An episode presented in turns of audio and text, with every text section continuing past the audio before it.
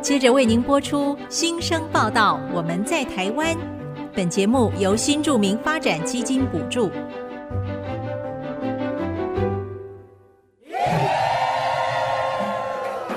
他们从世界各地来到这里，带着梦想和新力量，还有丰富的多元文化。新生报道，我们在台湾。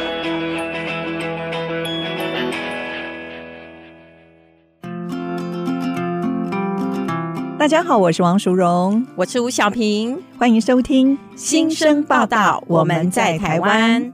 苏荣姐，这个周末大家都在忙着庆祝父亲节，你们家有安排什么节目 吗？哎、还是一样哎、就是一顿饭，嗯 然后父亲节卡片就大 发了。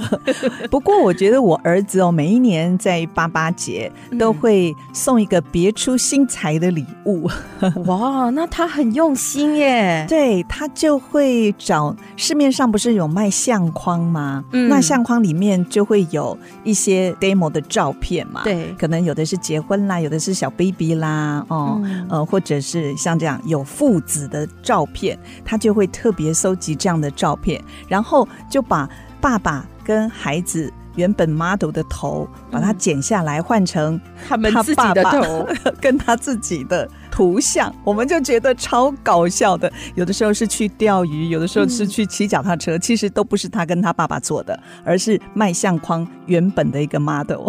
哦，可是我觉得很可爱的创意 耶。对，那你们呢？我们啊，因为我的小孩都还很小，所以啊父亲节基本上就是差不多跟母亲节一样。不过你会收到卡片了，对不对？对，没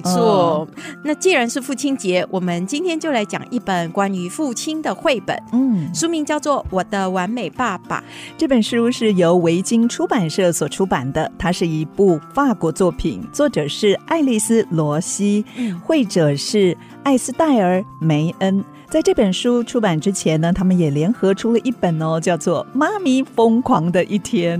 对啊，作者好公平哦，嗯，爸爸妈妈的心情都有被照顾到。我喜欢《我的完美爸爸》这本书，因为书中的爸爸很真实，他没有过度美化爸爸的形象。 哎，我也注意到喽，因为绘本当中呢是用孩子的角度去看爸爸，嗯。那他们的爸爸呢，会因为孩子吵架而生气，但是也会跟他们在浴室里面玩水，还会把水溅到满地都是 啊这跟我们家爸爸很很像、像对不对嗯，所以书中的爸爸呢，在陪伴孩子的时候，他会因为啊一通电话忘记了在一旁玩耍的孩子，那他给孩子一个人在心不在的感觉。嗯很写实哦，，对啊那这件事也提醒了我们哦，孩子的眼睛是雪亮的，有品质的陪伴跟心有旁骛的陪伴，对孩子来说可是非常明显的哦。千万不要以为孩子还小，他们就感受不到。对啊，那就我个人的观察呢，我发现啊，在智慧型手机出现之后，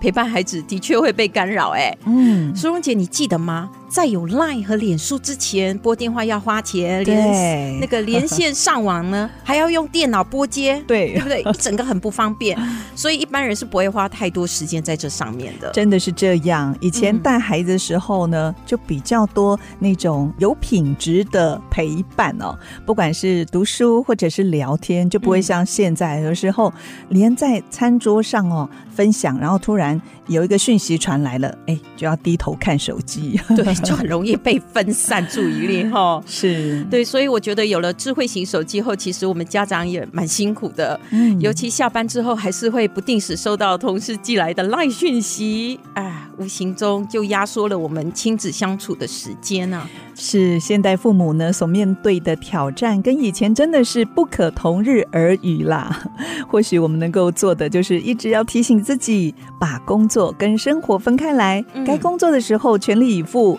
要陪小孩子时候就全心陪伴哦。毕竟陪伴孩子这个保鲜期很短哦，时光一去就不回头了。对，所以呢，这本《我的完美爸爸》也是非常适合我们大人阅读的书呢。这本书打动我的一句话呢，是在故事结束前，孩子问说：“他是完美的爸爸吗？”不，它比完美更 棒。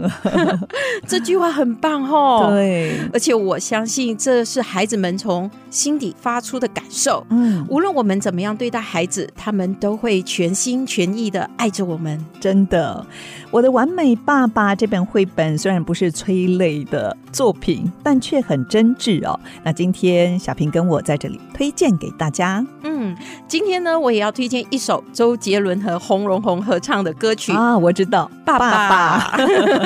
这是闽南语歌哎，你听得懂吗？哦，听得懂哎。 嗯，他这首歌的歌词写得很美，旋律也很柔和，听着听着就会让人掉眼 泪。哎，小平想爸爸了吼。哎，对啊，我爸爸嗯过世已经有十多年了。当年他离开的时候，我人在台湾。哦，嗯，那时候我是一路流着眼泪回家奔丧的。是，我爸爸很疼爱我们，他和绘本中的爸爸一样会陪我们玩。嗯虽然他已经不在了，但我还是很想念他。啊，我爸爸也是在三年多前离开了我们。你有没有觉嗯得，有的时候突然想到他，他好像就还在老家的感觉？你会不会有嗯对这种感受？对，会感觉爸爸就坐在他以前习惯坐的那个椅位子置上。对对啊我也很想念我爸爸。嗯那在这里，我们先祝收音机旁各位伟大的爸爸们父亲节快乐！听完这首《爸爸》，来自马来西亚的新著名李婉玲将和我们一起分享她的故事。广告过后马上回来。要用什么批纸慢慢写？阮讲的话你才会知影，毋通毋通听。 欢迎回到新生报道，我们在台湾节目，我是淑荣。我是小平，今天来我们节目中报道的新生是来自马来西亚的李婉玲，她的英文名字叫 Winnie。Winnie 你好，嗨，大家好，两位主持人，你们好。维尼好，苏荣姐，你知道吗？嗯维尼其实哈、她住在我老家非常近的地方。她也是宽柔中学的吗？对，是的嗯苏荣姐真的记忆力非常好。是她老家就是我哪学里妹我老家在马来西亚的柔佛州的新山，她在新山，所以你也是新山人哦。是，我对是新山人，而且我们有对过地区了，是非常靠近的。哇，对结果竟然是在台湾相认，对不对？，对，台 对湾乡人的同乡，嗯而且是因为我们节目才遇上的。对，嗯啊你看。做节目很棒吧？可以对认识好多朋友，对不对？新朋 友，这就是我们新生报道的力量。是。哎，我想请教维尼哦，嗯，你是喜欢小熊维尼吗？还是你小孩子喜欢小熊维尼？你怎么会取这个英文名字呢？嗯其实这个英文名字的由来是挺有趣的，就是我第一年结婚后到台湾，然后应征的第一份工作是在美语安亲班里面，然后是是里面一位司机大哥给我取的，因他为取的， 对，因为他听错了我原来的英文名字，你原来英文名字是什么？我原来的英文名字是叫温令。啊，就直接音译这样。对，直接英译我的嗯中文名字，婉玲对对然后他发现这个太难发音，而且他的台湾腔比较重， 是所以他就说：“哎呀，后啦，就嗯，w i n n 后啦维尼， 我就就直接叫 w i n n 我说：“哎，挺好的，就是容易记就好了。对对，从此你就变成维尼 了，没对不对错。 w i n l i n 跟 Winnie 好像差蛮多的 哦。嗯， 好，那我们就先请 Winnie 来跟我们介绍一下啊。我知道你的爸爸妈妈是新山那一带还算蛮有名的美食摊贩，是的，因为我历史们悠久。我们家卖的那个小吃叫做粿条仔。然哦后，然后那个台语发音叫“鬼屌干嗯，嗯对，对这个跟台湾的是不是一样的”，？哦，不一样，不一样啊，，完全不一样。呃对，应该是说它一样都是米粉、米浆去做的，但是它做出来的那个形状大小比较不一样，它比较像是板条的细小版、细瘦版哦，而且呃对。煮法也不同啊，配料也完全不一对样。嗯对对，鬼屌盖的话，呃，主要就是潮州的美食，然后它是以卤味为主，然后卤的是哦猪的内脏，嗯然后还搭配一些，比如说，呃，卤炸的那个鸡爪，哦啊，对，然后这是我们家也是非常有名的小吃之一，一直然后到现在呢，爸爸对妈妈还在做哦，还在做。哦，你弟弟不是也开始继承了爸爸的手艺嘛？对不对？没错，对，嗯所以呃，我们这个摊位已经有四十三年的历史了。啊，四十三对。哇，维哎尼，你们家的那个辣椒应该做的蛮好吃的，对不对？是我们是哎连呀辣椒都自己做，所以爸爸他自己手上有很多秘方，然后嗯啊那很多顾客也是因为那个辣椒慕名而来。对，是对哎，小平你怎么这么熟门熟路啊？哈，因为龟条羹啊是我们从小就很喜欢吃的，这是一道国美民食。饮食是不是？国算民是美新食山区的美食，哦，对新山区哦，而且我是潮州人啊，哦我现在倒很想知道，维尼你不是潮州人啊？不是嗯对不对？你们是福建福建人，人对那为什么爸爸当初会想要卖潮州人的料理？这真的还蛮有趣的。应该是说，也是一个因缘际会巧合啦。就是他当初也在新加坡上班工作，但因为工嗯作太累了，所以他就想着说，不如我们就留在家乡创业。嗯刚好那个时候有一个摊主，就是这个潮州美食的摊主想要退休，嗯那我就我爸就想说，好，就跟他学点手艺，哦就把他那个摊位接过来。是嗯哎，我知道福建人最有名的是福建虾面，对不对？没错哦，那爸爸会做吗？哦，我们在家吃点心的时候，有时候会煮。哎哦呦，对是煮一碗汤的吗？汤的福建虾面，汤的对嗯，我们福建虾面有汤的和干的干的两种。哦嗯对，你非看常多。我都好羡慕哦，只是点心哦，随便做一做哦，就这么好吃。对， 维尼都是随便做一做。 对，对，嗯它其实它的工序不会太复杂。其实最近也有就是想说买了很多虾子，就把壳留下来，嗯然后洗干净之后给它炒香，是然后再给它拿去熬汤，嗯哦就是很简单的一道那个福建虾面了。嗯我喜欢维尼，因为我可以跟他学很多好菜，然后孝敬我的家人家人嘛， 我的老公跟小孩。耶，你们知道吗？嗯其实福建虾面它是源自那个二战的时期哦的一道料理，因为当时呢，在诶华人啊，就是没有钱去买虾虾子嗯子上好的虾肉嘛，对那所以只好去壳，然后把壳留下来拿来熬煮成高汤，是之后才变成了现在的一道美味的料理。然后呢，对中间的虾肉其实都已经上缴去给日本的政府。哦嗯对，其实虾壳把它炸油啊，或者是煮汤，非常的鲜美，哎，对没不错对？对哎对，小平，你也是美食家哎、很你是看我多美身材吗？不是不是不 是，你对美食都好像很有研究哎、都知道它的由来，对不对？哦，没有， 因为刚好今年初的时候，我在准备一个华人移民史的一个演讲的时候，嗯就有看了很多的资料，然后在这资料当中又重新唤起了这样子的一个记忆，嗯顺便学习。对，很棒嗯很棒。哎、我想请教维尼哦，当年为什么会选择来台湾呢？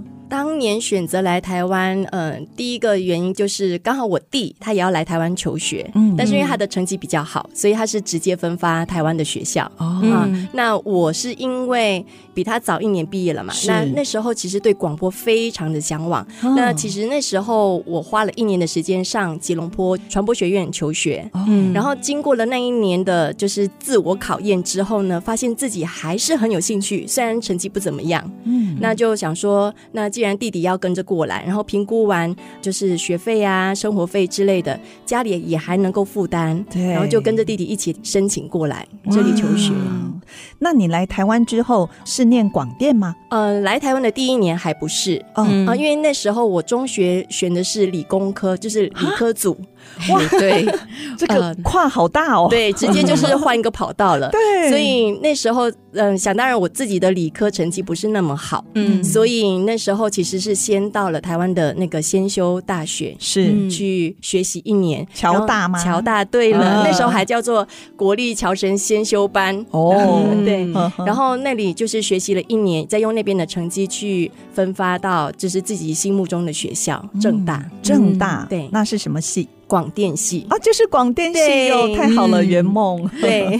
维尼他真的是很喜欢广播哎、 嗯柔姐，她在正大求学的时候呢，然后都花了三年的时间，认真的在我们正大之声的实习广播电台里面，哦，从正大之对声，嗯，没错所以从制播节目到后面的策划管理。他其实都有经历过。嗯，哎，那可不可以跟我们介绍一下哦？嗯在大学这三年，你都做哪一些节目呢？嗯，其实大学这三年，第一年是在主要是在新闻部里面嗯就是实习，是所以是先当个小记者，然后去跑校内的新闻，哦然后或者是社区的新闻，嗯哼然后就从那边先去了解，哎，原来正大附近的社区呃的样貌是这样子，然后有哪些人，然后有哪是嗯些店家，然后跟他们就是、呃关系越来越好，也越来越了解说，哦，原来这个地区的发展是这样子，嗯嗯对，那我们才能挖掘比较有趣的新闻。是然后到第二年的时候，就开始要制播自己的节目的时候，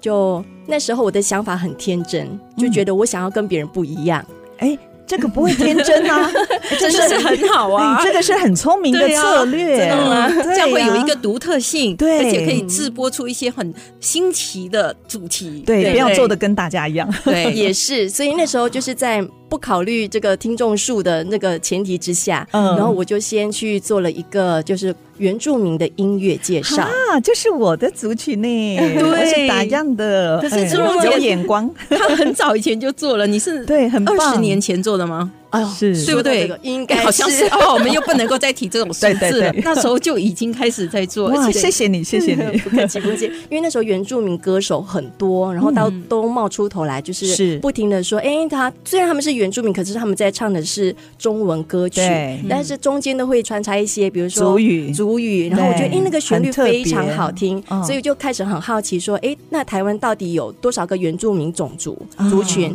然后那个时候就是在两千年左右的时候，官方资料是说大概二十一个。嗯，对，所以我就说好吧，那我们就去找一找二十一个，那至少我可以做啊哦二十 一集。对，所以那时候嗯下去去找资料的时候，发现其实音乐没有那么多，哦，嗯对，非常非常的稀少，所以呃那时候只好先把主力放在比如说一般大众比较普遍熟悉的，比如张说惠妹吗？对对对，阿梅啊，嗯对或者是嗯塞夏族的音乐是很特别的，是。对然后非常的阴沉，听久了会觉得有点可怕，对， 因为我因为们他五们峰乡就是塞夏族，对对对，对所以他们通常会有音乐的活动，就是一些比如说祭祖啊，，对，然后祭矮祀灵啊，祭对，所以他们那个是非常的，很特别啦，对对，哦很特别，然后是气氛是会比较低沉一点点的，对所以那个后面播完，我就要赶快再接一些比较愉快的音乐， 啊去平衡一下那个听觉享是嗯受。对哇，我现在才知道哎、原来我们的 w i n n i e 对我们广播这么有热情，那对一定是我们明年要网罗的配搭主持人，对不哦对？对，没错，对这个象是这个名单是一定会有他的名字。。对呀、最佳人选 对啊，而嗯且维尼他还在正大念研究所的时候呢，他热爱广播到研究主题都是数位广播哦，你大是学读正大，然后就继续念硕士班，对，没错，因为其实那时候年纪大概也到了二十八九岁，嗯所以其实在一个人生的岔路口。然后那时候就想说，好，我毕业之后呢，我其实非常想要留在台湾，就是继续呃工作或者是深造。嗯那那时候就发现工作机会非常的少，而且也很困难。是因为那时候的制度没有像现在这么的完善，这么的、呃、接近我们的那个需求，嗯哼所以那时候就一头热。然后刚好教授也问了，说你有没有兴趣再念研究所啊？嗯那我就说好吧，那我就用推甄的方式，是然后就是考上了正大的广电所。哦然后那时候就想说，那既然我这么喜欢广播，那广播那个时候也正好在一个岔路口，对就是准备要从数位从转类型比转到数位去对。嗯那数位那时候网络的广播也正在慢慢的兴起，对嗯所以大家也在讨论说，国外那时候已经在做所谓的数位广播，哦那我们的路还在网络广播。嗯那说到底，他们的本质好像有点相似，又好像不太一样。嗯所以教授也对这一块非常的感兴趣，所以就问我说有没有兴趣再往这方面做一下研究钻研，对，哦钻研下去。后来我就说好吧，可是接手之后发现哇，这是一个大 挑战。对，真的嗯很不一样。因为我其实有问过维尼，他数位广播是不是我们现在所知道的 podcast 这一种广播 podcast，？嗯可是其实好像又不太也不一一样 它对。它其实是一个资料库的概念，哦那你要你要是一个很工科人的那个思维去思考嗯才，了解，对，去思考说这个节目的制作过程，它其实是是可以拆解成不同的各种不一样的元素跟组合，然后你用它去做不同的搭嗯配。嗯是对，所以跟我们一般现在在习惯的那个 podcast 是不完一全样，不一样嗯 p a c k e t 还是属于比较线性的制作方式。是嗯，所以你那时候已经开始做了那么先进的研究，那你后来毕业后呢？毕毕业业后后怎么办？因为数位广播起不来嘛，那嗯也就是说明着我可能就面临着失业。 哦，对，那其实有跟教授讨论完之后，就觉得说，因为这个市场其实还没有起还不来成熟啦还不成熟，嗯所以我留在台湾的那个时候的整个工作申请制度上面，其实是非常困难的。对嗯对，然后再加上他们对文科生要留在台湾工作的一些，它就的是哦门槛比较高，对有一些非常非常薪高资什么的是啊门槛是我们达不到，哦的。那个薪资门对槛好听一点是四万五以上，那那时候四万五是经理等级的薪对水，呀对然哦后公司。要聘请这个外籍员工，他的资本要在五百万以上，哇，对然后这就好多限制，对，然后员工嗯要在五十人以上，嗯。嗯所以没有这样一家公司或者是媒体有这样的规对模，，所以是你后来就离开台湾，是又回到马来西亚吗？，对嗯就回马来西亚去发展，哦，也是投入媒体产业。呃，媒体相关产业，但好还不是广播。 OK，那下一段我们继续来听你的故事，马上回来。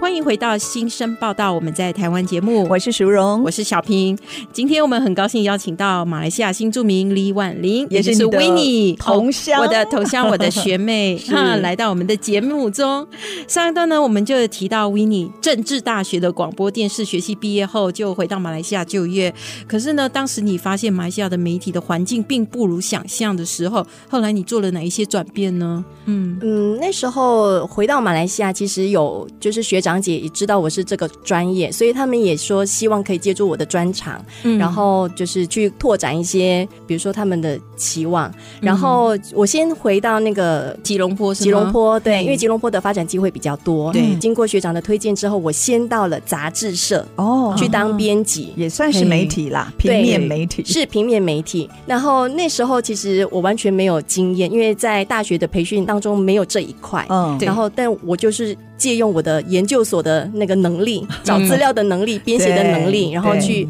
完成这份任务。但是因为这个时间不长，大概也就是四五个月而已。哦因为那边的治安真的非常的不好，啊，对吉隆吉隆坡坡，吉隆坡非常不好，哦就现是你现走在我不晓得，但是我知道以前不太好。很可怕，就是现过在个还马这路样就会吗被抢嗯钱包。啊，对哇，然后我都不知道这一段呢。哦嗯，嗯，现在应该好一点啦，哦现在应该哦。有比较好一些，嗯对对所以因为这样，样，你离开了马来西亚，是，就哦是吉家人也隆担坡心我的安危，所以对我就先离开这份工作，嗯然后后来就到了网络媒体去。嗯然后网络媒体呢，就是因为马来西亚的网络其实发展当时建设不是那对么啊的好，基础建设都还没完全铺好的状对况，，但是吉隆坡是嗯是挺完善的，是所以他们就想说先在吉隆坡试试看这个水温。嗯然后后来其实也做了大概四五个月，是因为金主的钱烧光了。啊，就是 投资已经就是都花的七七八八了嗯，但因为还是没有那个起色，对，然后就收摊了， 就收摊了。但是那个时候对我来说，嗯、那个技术方面的话，就是我要从声音，然后转换到影像。 对嗯所以你要从那个，比如说你要做一个大概五分钟的节目的时候，你要去构思我要怎么呈现那个画面，对，然后这又是另外一个领域，对另外一个挑这战，对，然后不连自己的门面都要打扮好，嗯所以 嗯所以那时候诶。金主方面的问题，所以对我们就结束了。嗯然后就先回家，先当一下无业游民。嗯然后那个时候就每天翻报纸啊，看看有什么工作适合自己啊。然后就不小心就翻到了新加坡那边的真人广告，哦，嗯然后就想说，哎，那我可以去试试对看。，反正很近嘛没错，对就对是话说游泳也可以 到，对，对，嗯所以就去应征了新加坡的一家中文补习班，嗯，对，然后就不小心的就在那边，就是前前后后陆陆续续的工作了八年。哦，八在那边年八欸年，那你一定很受老板的器重哦。嗯，没错，嗯 这是我可以大声的说， 所以这份工作让你很有成就感，是的，因为一方面我觉得说它可以让我跟不同的人接触，然后再加上我很喜欢小朋友，嗯哦嗯然后那边的小朋友的年龄层是从三岁，然后一直到十二岁是都有，嗯然后再加上只教中文，嗯所以我只要学习的就是我的教学技巧，嗯，然后跟嗯、呃比如说班级管理这两块，对，对。嗯，哎，那威尼，你来跟我们说一下，为什么新加坡政府这么样大力的推动中文的学习呢？嗯嗯嗯，当然想到第一个关键点，肯定就是因为中国的市场。那时候新加坡对中国市场非常的关注，然后他们也希望可以开拓自己的市场机会，所以是他们觉得在他们现在的这个社会还是以英语为主，嗯所以呢对，中文是相对来说是他们非常想要学习跟进步的。新加坡的官方语言是嗯四种啊四种哦，是四种我知道有英英语语、中文，然后马来马来语跟淡米尔语，也就是印度话。哦，对它还有其实是印度四种话对是嗯所以，比如说，很多人都很担心说，哎，那我要写信给新加坡的任何一个政府部门，我嗯必须要用英文吗？我的英文不好。我说我从来没有这样写过，我都写中文。哇然后，但是他回复的时间可能会比较慢久一。点，哈对，大概多两天，就是英文可能是当天回复，但是中文对可能要隔两天他才会回复你。嗯然后他回复也很有趣，他是用英文回复， 还是用英文对就是你用中文写，他用英文回复你的对意思对吗对对对。 OK 嗯 OK，、好，那你觉得这样子的一个中文学习政策之下，当地学生的学习成效怎么样呢？因为、呃，就是我那八年的观察嘛，其实他们对于中文来说，其实一开始从从新加坡建国一直到现在，他们都不是排斥的，嗯他们都是觉得说中文还是挺重要的、啊，因为这是我们的根， 对，然后母语还是要学习。但是在使用上面，他们是觉得说，呃，没有那个既得利益的没有关记得离，因为在新加坡都是讲英文啊。对，因为英文嗯是商业沟通的用对语非常重要的语言，所以中文对他们来说是我只要能听得懂。能说就够了，嗯所以一般来说都不太会看，不太会是读或者写，就是用听的嗯用听的。说对，嗯所以在学校的程度，嗯，那个教材编写上面，他们还是以听说为主。为主对对。嗯新加坡最近十年了，大量吸收世界各地的移民，尤其是中国移嗯民。你觉得这个有帮助提升当地的中文水平吗？嗯，日常生活的观察中是有，就嗯是还是有哦还是会有一些啦，就是对，嗯呃，至少说新加坡人不会排斥听到中文、嗯说中文这件事情，但是因为 他们吸收很多中国来的移民，但你知道中国很大，所以南腔北调很多，哦是是 所以他们还是会有点。嗯，会有点就是觉得说，诶，为什么这个中国人明明从中国来，为什么他发音那么奇怪？普通话怪嗯对，怪的，可能有个什么山东腔啊，是或者是什么什么腔啊，他们就觉得你明明是中国来的，为什么说话那么不标准呢？ 对那你在补习班、嗯主要的学生是新加坡本地人还是中国的学生？因为我记得我妹妹她也有说过，在新加坡很多中国的小孩、中国移民的小孩、也都送去中文补习班补习耶。嗯呃，嗯其实在我所工作的那个呃中文补习班来说，有一半是新加坡本地人，嗯嗯然后呢，另外的三分之一是外国人，哦，就是嗯、新加坡周边的国家的人，他们们的想小孩要学中文哦，对对哇对，因为他们后来还是会进到政府学校去，对所以他们还是要呃去学习中文，因为哦在政府学校那边的语言学习，它就是有它只包含中文，中文、马来文跟英文三种，就三选一，所以嗯哇 你知道外国人没 得选，对，只就能是选中对文， 嗯对相对来说比较简单啦，对他们来说嗯也是，对他们来说也有未来的那个可发展性。然后是另外三分之一呢是中国来的小朋友，嗯，对他们其实程度非常好，那对他们要习惯的是新加坡的考试制度，所以哦来对补习。哦。嗯，嗯，对，他们的考试制度其实蛮严谨的，我是是这么说。嗯，所以你是在新加坡工作的时候认识了先生吗？算是就是那段期间认识嗯台湾他籍的先对对生，对。可是你先生在台湾啊，你们是哈怎么可能呢？你看对不对？嗯所以你先生不是在新加坡工不作是哦认识，那 你们怎么认识的？我们对就是嗯网络无国界啊， 啊千里姻缘一线牵啦，没错哎是你的也跑不掉的意思吗？真的。哎哎，你给很多人鼓励耶，是你的都跑不掉，对不 哎，对？对对对，对 不是你的呢，啊强求也没用。对，就放手吧，因为是天底下总会找到一个适合的人。对哦，这一段远距离的爱情，他到底做了什么事情，可以把你这样子从新加坡带回来台湾？对，嗯，他哦，呃，应该是说我们两个中间刚好有共同认识的朋友，然后他们就大力推荐，对不对？没 错，，就是我我的朋友就有一天问我说：“你喜欢阳光的男生吗？”我说：“喜欢 啊。”喜欢运动型的男生吗？我说喜欢嗯喜欢啊啊。 嗯那我朋友就问我说：“会不会介意他的外形，然然后他的样子？”啊嗯像身高啊、外貌，一定要帅哥什么的，其实你都不介意。然后嗯相对的，他那边的朋友也问他很类似的似的问问题题，嗯然后就问说：“那既然你你都不排斥的话，就是用 LINE 去联络，先嘿沟通一下，认识一下。嗯我说：“好啊，因为那时候我抱持的心态就是。”嗯，我不一定要结婚，但是我想要认识很多朋友对，对然后再加上，因为这是共同朋友介绍的，嗯想说是应 该有不挂差保 证，对对对对，哎，那维尼，你婚后在台湾的生活，你有适应上的问题吗？你这次回来台湾不是学生了，然后刚开始又跟公婆同住，婆婆在嗯各方面对你也很照顾，对不对？对，我的嗯婆婆非常照顾我，但是我觉嗯得还是有适应上的问题。嗯因为呃，以前大学的时候是在台北生活，那台北比哦较多是属于福建人，然后福建口味，是，所以在口味上面呢，饮食上面呢，或者是一些习惯上面，还算可以接得上。嗯我后来是嫁来是她在新竹竹，哦，竹是在东。是在新竹各家的对文化对环境下，嗯是有一点不适应哦。非常不适应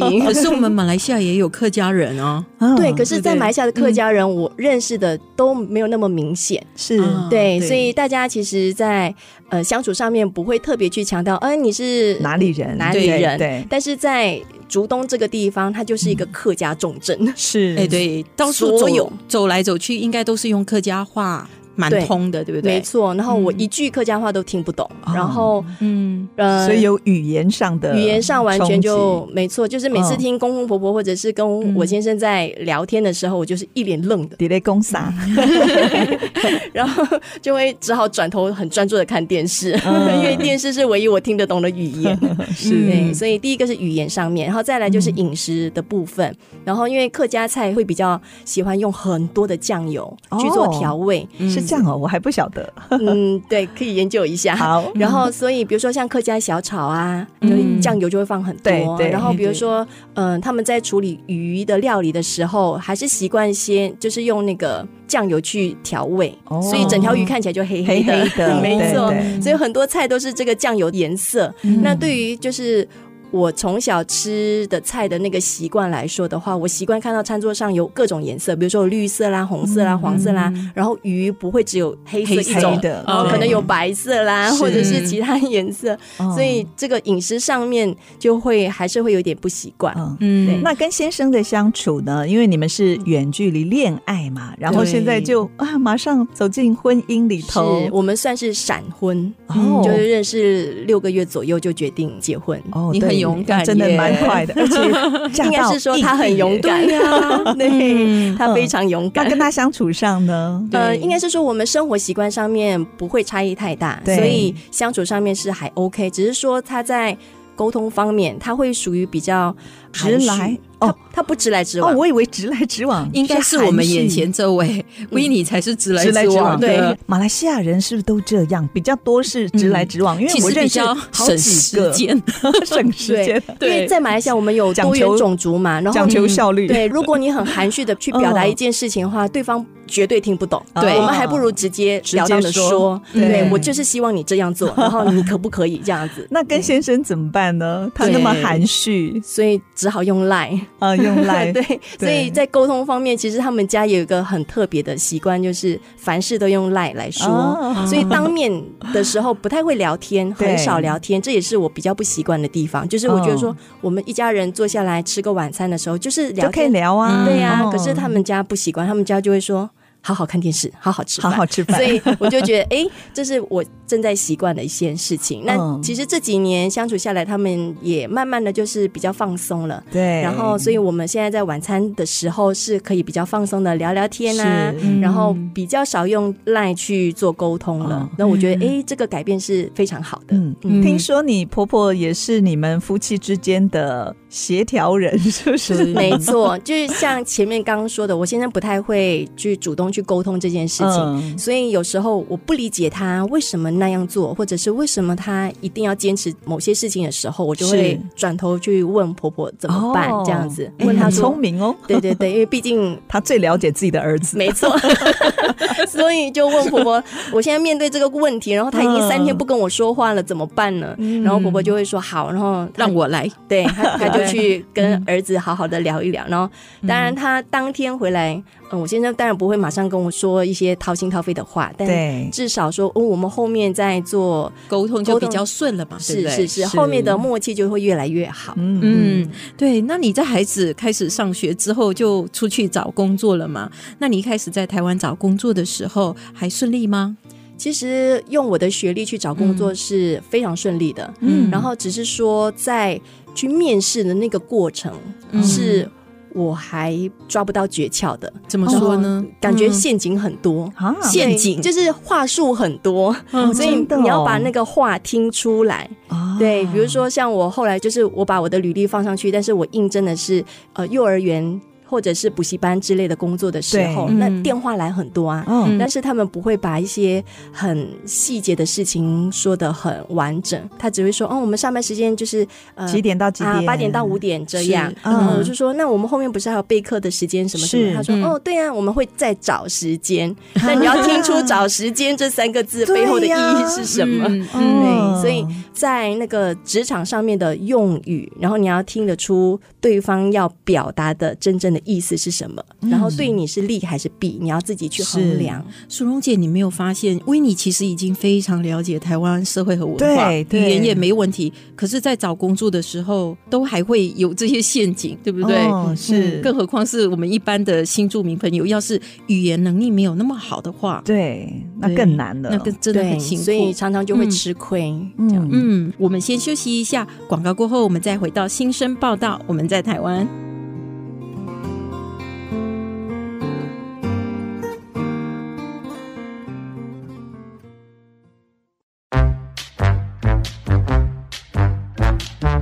世界万花筒。大家好，我是马来西亚的侨生张尚元。那很快的就要到八月八号的父亲节了。根据资料来看的话，好像只有台湾跟蒙古地区是在八月八号有父亲节，那其他多达七十多个国家，则是在六月的第三个礼拜就会来临这个父亲节，包括马来西亚。因为我爸爸就是以前都在外地工作，所以在父亲节这个时间呢，我们总是没有办法跟他一起庆祝，所以就是想要庆祝的话，只会打电话给父亲，然后祝他父亲节快乐。现在就是来到台湾念书，离家也更远了，所以上个月我就是用视讯的方式，就是打给我的爸爸。那虽然他还是在工作，但是呢，他应该有收到我的心意了。所以就希望要到来的八月八号，在外面的无论是游子啊，还是在外地工作的人，都可以给父亲一点关心。在要来临的父亲节，祝全天下的爸爸都父亲节快乐！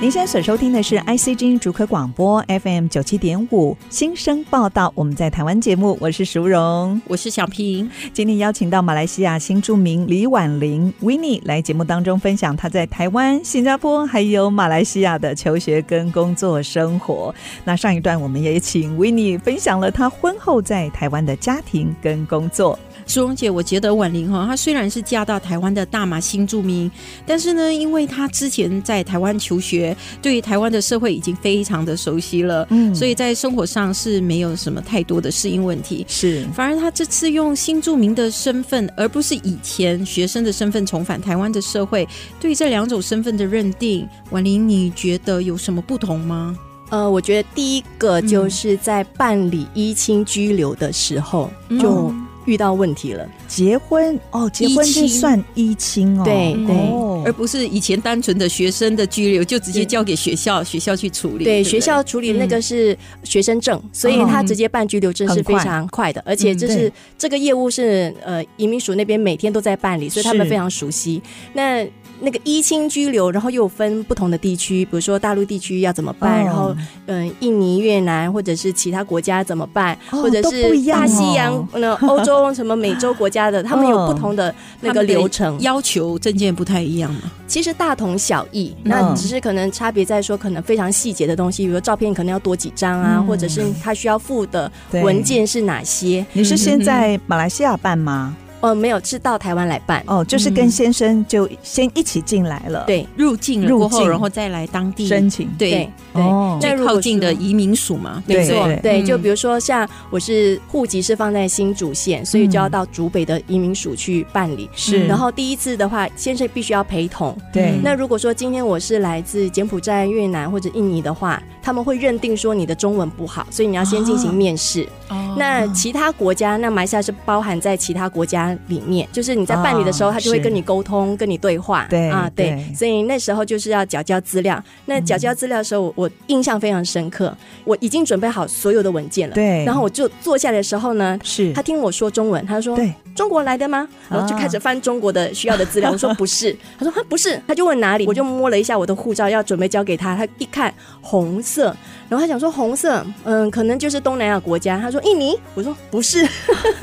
我是从马来西亚来的，所以他说：“啊哦，好。”结果好，他就愣住了。因为很少办到 吧，对对不对他？可啊他能要一年嗯重新学习怎么办？ 立刻翻出他的小本本，啊 所以我就是看着他当着我的面翻开他的秘籍，嗯然后就开始找马来西亚、马来西亚、马来西亚。对嗯哦，这里要办，我然后要我其需实要哪一些对对证对件？嗯其实那时候我已经把所有证件跟文件都摊在他的桌上，我就告诉他说这哦需个。要什么？对，什我说么表格我填好了在这里，然后你需要的照片两张在这，然后我要附的文件在这，然后你要影印的东西都在这里了，嗯给你嗯这样子。 对，是嗯嗯，维尼，我记得你有说过，你刚开始嫁到台湾的时候啊，嗯你婆婆曾经害怕你跟邻居的越南媳妇一样会逃跑。对，没错。所以他有一次嗯是在我外出的时候，他就非常热心的载我回家的哦路上说的。嗯然后当下我听到的第一个反应是，OK，那我对他而言就是一个外籍新娘。然后，是但是这个名词在以前是常常出现，那对最近我们把它改成新住民，新就是著名女对性， 是，然后就是给予相当的尊重。但是婆婆的心态是，我觉得是难免了。对对，因为她也很担心，说我从远地来，然后可能不会习不会惯，不然后不适应，嗯对，然后嗯没有跟他去就是抒发心情的话，我可能也会跑走，跑走。 对，那所以那时候我当下回答他的是，我说我在这里生活很久了，你不用担心，有什么事哦情我会跟你说这样子。对所以婆婆就后后来就非常放心，然后她也真的把我当女儿在疼爱对。那我觉得一般老人家会有这样的想法，可能周遭发生太多这样的状况，因为嗯很多的新住民到台湾来的时候，第一个语言不通，对嗯文化习惯，然后饮食习惯通通不一样，那他们要马上融入那个家庭，的确是非常困嗯难。那先生这边的家庭要去适应他的文化，说真的也毫无头绪。是所以两边就互相给的压力太大的时候，难免会发生这样的事情。是所以我觉得说，那中间这个桥梁要怎么去搭建起来，真的。必须要透过，比如说像新住民协会这样的一个对团体、一个机构去协助。嗯对所以我刚过来的时候，第一年其实也常常会接到呃协会的电话，啊关关心心说你：“哎、你最近过得好不好啊？有什么需要我们帮忙的？”这样子。哦对，其实我们的节目也是一个很好的桥梁，是对是不对是是，自己往自己脸上贴金。我觉得你婆婆真的好有智慧哦，她先事出善意，我觉得很难得。嗯我也觉得对非常幸运。台湾这几年东南亚的新移民、新住民的人数越来越多，特别现在的新住民不是像以前大家看到的，是因为婚姻移民而来的，是有更多高学历跟高能力的新移民。您有什么样的亲身体验跟观察呢？嗯嗯，从我亲身体验来说的话，其实现在的新住民其实分成两大块，一个就是因为婚姻来，嗯对，然后另外一个可能就是因为求学过程当嗯中，哎、我的大学毕业了，然后刚好就是先生或者是太太是台湾人，然后就是因为结婚然后留下来。那其实这样的一个族群，在我身边是越来越多。嗯然后，但是他们在职业生涯方面的发展，其实有时候也挺受限的。对比如说受限在地区，可能他要跟着先生回家乡，那家乡嗯可能不是大都市的话，对嗯对可能他的工作选择就非常少，然后又对嗯要顾及到说后面有孩子的话，他是就会更受限。那嗯因为孩子而工作受限这个问题，不只是新住民嗯会面对，那一般我们台湾社会的女性其实都会面对这个问题。那只是说，呃，对于说我们这新住民女性来说的话，那个困难度是更深一级。对，所以我们在去找工作的时候，就必须要把自己的身段放下。嗯第一个就要转念说，我今天。可能没办法，就是发挥我的专长。那我可能要先从一些比较辛苦的工作开始是，然后嗯先把我自己的生活安定好，先把自己的身心安定好，嗯对之后再看看未来有没有机会再去发展自己的专长。嗯所以，嗯，在找工作这方面的话，说真的，当初为什么我会去看那个补习班啊，或者是安亲班之类的工作，就是因为它的时间跟大家不太一样，哦那我可以做一个错开。那对，说真的，不小心踩下去的时候，才发现它其实是一个工时非常长的工作。 真的对，嗯所以。对于这样的一个嗯工作选择上面的话，嗯嗯那选择是真的真的非常少，那是可能跟你居住的那个地区有关系。对。嗯不过无论如何，就是先把自己准备好。特别像有一些妇女是因为儿女的关系，所以也是暂时离开职场。但是我总认为，我们就是把自己准备好了，当机会来了，我们就可以赶快抓住自己的梦想。就像是我们的 w i n n i e 哇，我觉得对明年我一定要好 好的跟她，还有跟小平，我们一起在这个节目当中呢，分享更多。很棒的故事，特别可以嗯发挥 w i n n i e 的专长。耶没错哎我也走了这一圈，走嗯了二十几年。 啊，今天维尼你来我们节目，也要跟我们分享一首你喜欢的歌。今天要带来什么歌呢？好，今天要带来的是黄明志早年他创作的歌曲，叫做《咖喱嘞》，咖喱嘞，这是对什么呢？就是马来西亚呢，其实美食之一就是咖喱。然后呢，哦然后咖喱谁做的咖喱最好吃？就是印度人做的咖喱最好吃。嗯所以这首歌是带有印度风味的歌曲。哦咖非喱嘞常浓的印度风。 好，那我们就在《咖喱类》这首歌声当中跟听众朋友道别喽。今天非常谢谢 w i n n i e 李婉玲来到节目当中跟我们做这么多精彩的分享，谢谢 w i n n i e 谢谢谢谢维尼，我是小平。我是淑荣，新生报道，我们在台湾。。下星期同一时间，我们空中频道再会喽，拜拜。拜拜。忽然之不见，忽然间出现，就像电影里面的情节，又在树后面，又在花丛间，看见了女主角，本节目由新著名发展基金补助，于是一首